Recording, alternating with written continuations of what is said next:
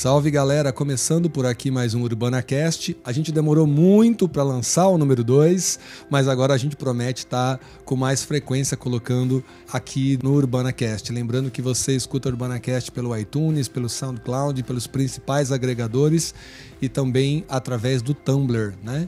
urbanacast.tumblr.com. É isso. tema de hoje vamos falar sobre igreja e pós-modernidade e também sobre missiologia urbana. Um assunto que é muito importante nós discutirmos, já que a igreja está observando no mundo todo a criação de novas culturas, de novas tendências, de novos grupos, né? É, muita gente que vem do campo para a cidade em função da mecanização, da automação de processos e geram um inchaço. As cidades, sobretudo as capitais aqui do Brasil, estão cheias de gente de toda cor, de todo tipo, de todo tamanho, de todo gênero, de todo tipo de pensamento. E aí vem a grande questão: será que a igreja está conseguindo dialogar com esse ponto? Será que a sociedade se fechou para a igreja? Será que a igreja se fechou em si mesma? Será que a igreja não está alinhada aos diálogos mais importantes ou aquilo que a gente fala sempre, né? A igreja às vezes não sabe como lidar com alguns tipos de pessoas. Então, eu sei que o fenômeno, por exemplo, como Urbana, que é uma igreja de rua, ela é um reflexo da falta de habilidade de muitas congregações de lidar com certos tipos de pessoa. Então o que acontece? Tem gente hoje que ela praticamente não se encaixa nos modelos de congregações que a gente conhece. E aí também assim, um traveco entra na igreja, e aí a igreja não sabe como lidar com um travesti. Uma profissional do sexo entra na igreja com uma roupa diferente, com um linguajar diferente, e a igreja não consegue dialogar porque se engessou. E aí por aí você pode citar praticamente todo tipo de nanocultura. A igreja tem essa deficiência, né? Prova disso é que muitas pessoas me escrevem ou me encontram nas, nos congressos onde eu vou falar e me perguntam: Evandro, como é que eu consigo me aproximar de um travesti, cara? Como é que eu prego o evangelho para uma prostituta? Como é que eu falo para um casal de homossexuais? E aí a minha resposta é na lata, assim, antes de pensar em gênero, em opção sexual, antes de pensar se é uma profissional de sexo ou não é, se é um travesti, se não é, se é um trans, ali está uma pessoa digna do nosso respeito, da nossa admiração, temos muito a aprender com elas e o diálogo é um diálogo como qualquer outra pessoa e as pessoas estão assustadas com isso. E aí, com isso, eu já empurro o nosso bate-papo aqui, mano. Por que que acontece isso? Na sua cabeça, na sua leitura como um especialista em Bíblia, um especialista, especialista em comunicação, em linguagem. O que, que, que, deu errado, cara? O que, que deu errado na receita, no formato da igreja convencional, que a gente está tão alheio, né? Até porque a gente está aqui reconhecendo isso, não só acusando, né? O que, que, que, que deu errado? O que, que não está funcionando bem para a gente ver tanta gente vazando da igreja e não indo para nenhuma outra parte? Uma das questões é a falta da contextualização. O que, que vem a ser isso? A gente vive no século XXI, uma igreja de classe média, as pessoas têm telefone celular, têm computador, têm internet.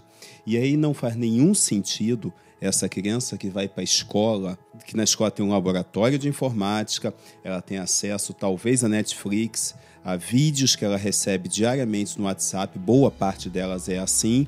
Você levar essa criança para uma classe de escola dominical chamada Cordeirinhos de Jesus. Então, é, a sociedade mudou, ela já não é tão campal assim, ela já é muito mais urbana, mais da metade da população mundial está nos centros urbanos de alguma forma. Então esse perfil mudou. Quando a Bíblia é escrita, você tem que entender também que é um contexto que é escrito é, de campo, de um país pequeno, num outro contexto. E aí é para esse país micro, pequeno, Israel, menor de todos, o texto chega a dizer sobre isso, que Deus se apresenta. E aí, quando a gente olha para Gênesis, ali nos primeiros versos, não é um Deus de Israel, é um Deus de toda a humanidade. Então, a mensagem que Israel deveria levar deveria ser a mensagem para todos os povos. E aí os judeus erraram nesse sentido de guardar apenas para eles. E hoje a gente faz a mesma coisa. Pela pouca contextualização, se você quiser frequentar o meu ambiente eclesiástico, você tem que se vestir assim ou assado, tem que se comportar assim ou assado. Então, com essas nanoculturas que você comentou há pouco, fica muito difícil alguém conseguir se adaptar a isso. É, recentemente eu li a biografia de um grupo de humoristas ingleses, o Monty Python, e aí quando eu li essa biografia me chamou a atenção que um dos membros do Monty Python ele diz é, abertamente que uma das coisas que ele sente falta é que ele deixou de frequentar a comunidade cristã é, na sua juventude e hoje os filhos dele é, não, não, não participam mais. Ou seja, ele sentia falta da comunidade, sentia falta de participar ali, mas por outro lado ele também não consegue mais voltar. Por que, que as pessoas não conseguem voltar? Essa é uma questão que eu também é, me pergunto. Seria o julgamento? Seria é, esse ambiente que não está pronto para receber? Quando você citou há pouco caso de gente que é estigmatizada, que é marginalizada e, e etc., que, que, que a gente vai perceber nesses casos? qualquer que seja a pessoa, é, prostituta, homossexual, vendedor, policial, bombeiro, professor, os dilemas existenciais são os mesmos. Tem, tem um autor já falecido, Chesterton, que ele diz que um dos lugares que você tem mais chance de encontrar as pessoas à procura de Deus é no prostíbulo. Porque o buraco que ele sente no coração, no peito dele, exatamente o tamanho de Deus. E ele vai tentar suprir com outras coisas. É, então falta a igreja perceber que mais do que tradições é, de se comportar o, usando elementos simbólicos que são muito comuns hoje, igrejas que seguem o modelo do judaísmo, etc. Mais do que isso, de uma revelação específica para um povo num determinado contexto, numa determinada época, é a gente se abrir que essa revelação é para todos. Por isso, do texto de Gênesis, que fala que é o Deus de todos. É esse Deus que a gente anuncia, é esse que transforma, é esse que, que muda.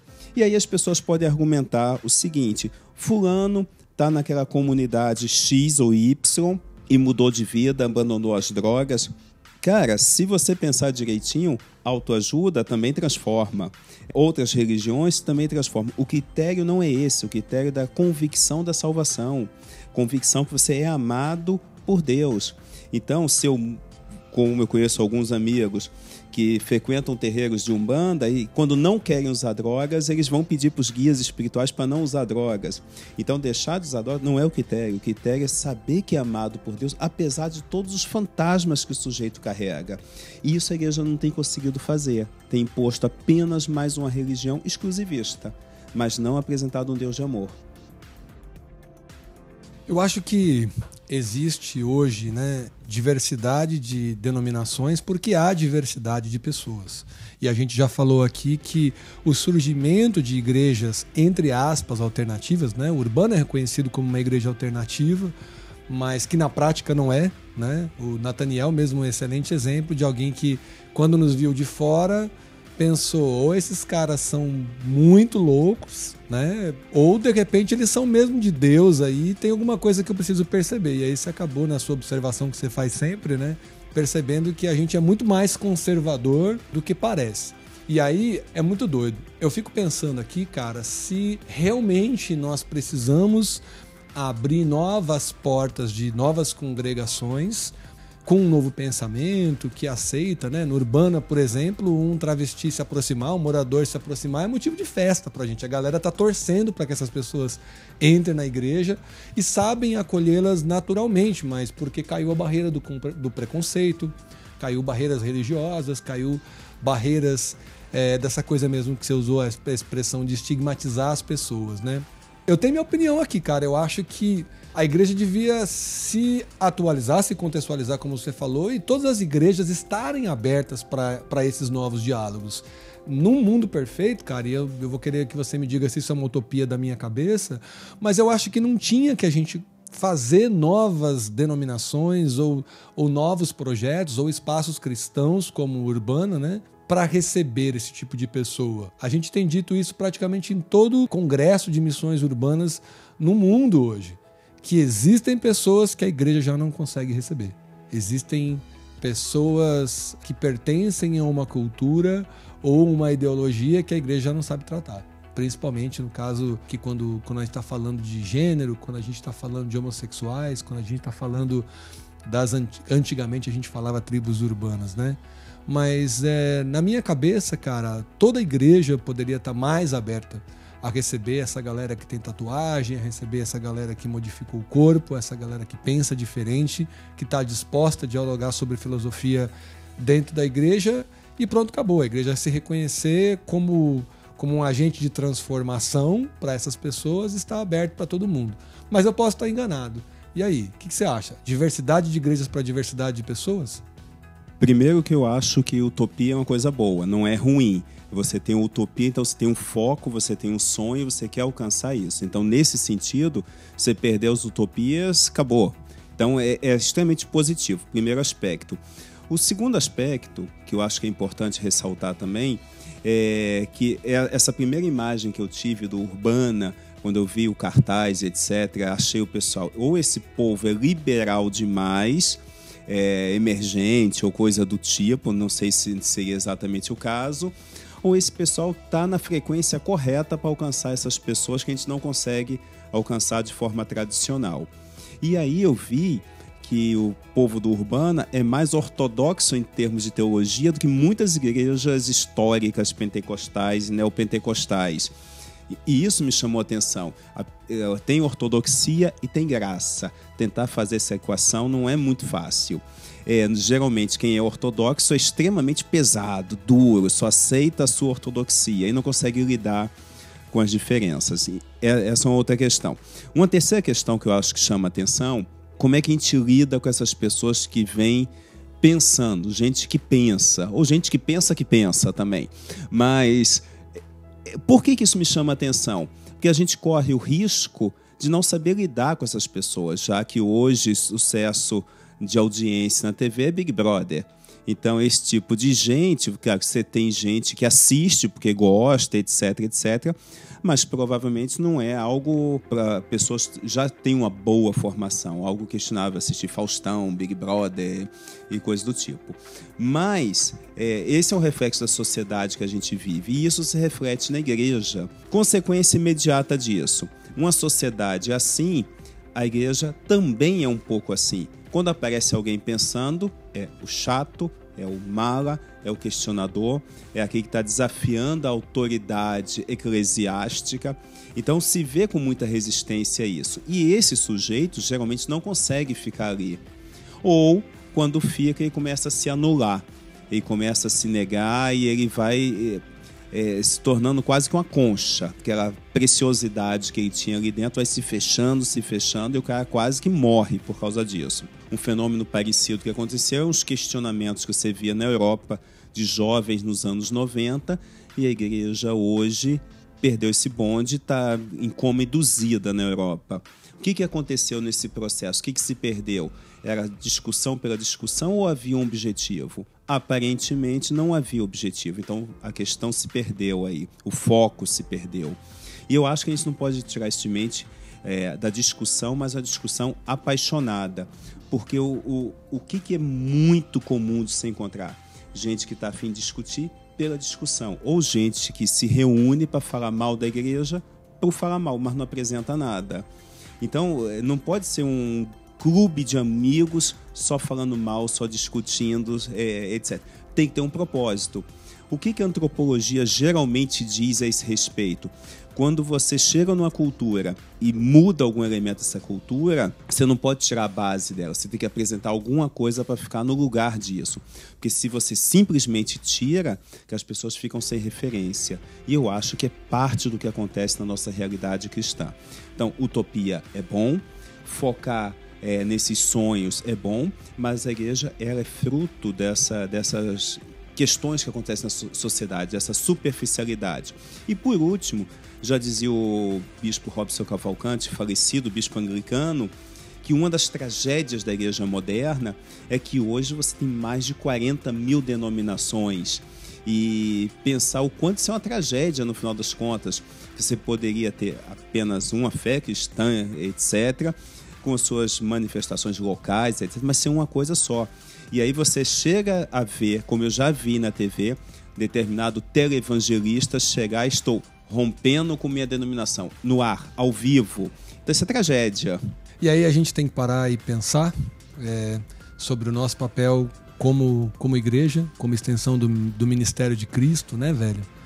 E eu acho que, sim, eu também acho que utopia é uma coisa maravilhosa. Né? Eu acredito numa igreja que está aberta, que não vai taxar as pessoas por seu comportamento, por, sua, por, sua, por seu visual, por sua moda, por sua maneira de pensar, né?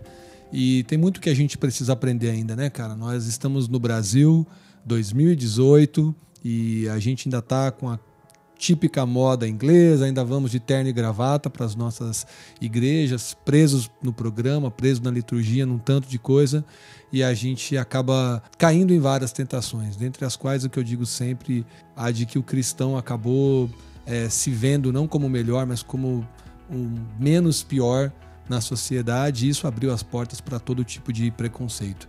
Para você que está ouvindo, é, a gente abre o e-mail urbanacast.gmail.com também os comentários em todas as plataformas, né? Tumblr, Twitter, é, SoundCloud e todos os agregadores aí. Você deixando o seu comentário, a gente não vai deixar sem resposta. E aí, se for o caso, a gente grava um podcast novo aqui unicamente para responder a sua pergunta. Beleza? Com isso, valeu e a gente se vê no próximo UrbanaCast.